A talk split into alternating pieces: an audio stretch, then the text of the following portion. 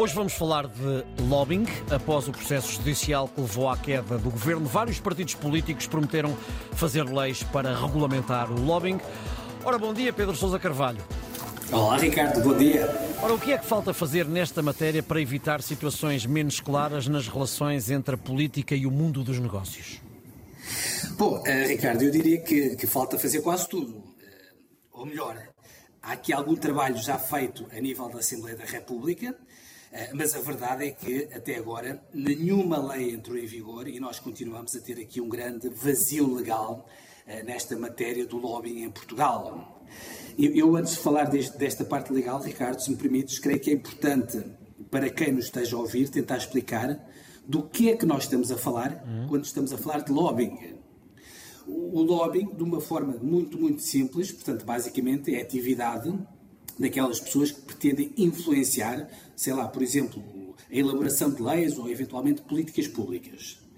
Uh, vou dar um exemplo. Imagina que tu, Ricardo, tu trabalhas numa rádio, como aliás trabalhas, não é? Uhum.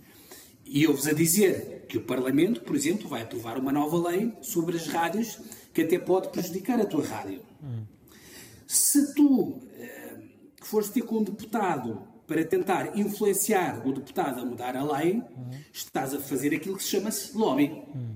Lobbying é isto. Uh, mas como tu deves. Isto que estás a fazer é legal, mas como tu deves imaginar, existe uma fronteira muito, muito tenue entre aquilo que é o lobbying, digamos, legítimo uhum. e aquilo que é, por exemplo, sei lá, o tráfico de influências, que é um crime. Daí uh, que eu dizia ser importante regulamentar esta atividade uh, para que esta tentativa de influenciar, digamos assim, o poder político e o poder legislativo não seja algo feito, digamos, às escondidas e sem qualquer tipo de escrutínio. Uh, regulamentar o lobby uh, de uma forma simples, basicamente passa por fazer duas coisas. Obviamente as leis serão mais complicadas, mas no fundo é isto. Por um lado, é obrigar os lobistas, aqueles que fazem lobby, a registarem-se numa base de dados pública, que eu posso consultar, eu e qualquer pessoa possa, possamos consultar. Uhum. E, por outro lado, é obrigá-los a publicitar as reuniões que eles têm com os titulares de cargos públicos ou, ou cargos políticos. É, Dava-te o exemplo teu, da tua reunião hipotética com um deputado, ou seja, tu tinhas estar registado numa lista, de, de, numa base de dados, e essa tua reunião com o deputado tinha de ficar escrita para consulta de qualquer pessoa. Bom, isto é uma coisa que aparentemente parece simples de fazer, não é? Eh, mas a verdade é que os deputados estão, pelo menos desde 2019, portanto há, há quatro anos, a adiar sucessivamente esta lei. Uhum. Em 2019 esta lei estava praticamente pronta a entrar em vigor, mas na altura, não se sabe muito bem porque o Presidente da República resolveu vetá-la, pediu mais aperfeiçoamentos.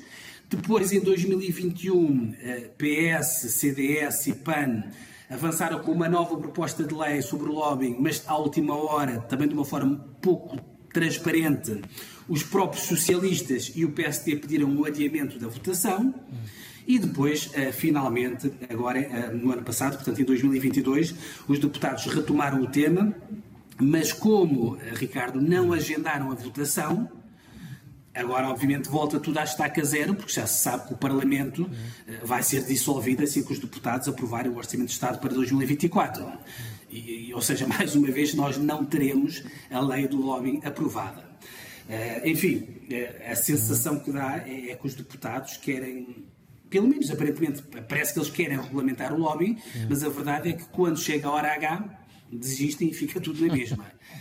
Uh, enfim, eu não diria, oh, Ricardo, eu não diria que se nós tivéssemos o lobby regulado, se calhar ia ao ponto de dizer, se calhar, aquele caso que aconteceu há pouco tempo da Operação Influencer, que provocou a queda do governo, eu não diria que eventualmente esse caso não teria acontecido, provavelmente teria acontecido à mesma, mas a probabilidade de acontecer provavelmente seria muito mais baixa, eh, porque obviamente essas pessoas que estão suspeitas de tráfico de influência seriam alvo de um maior escrutínio por parte de todos nós.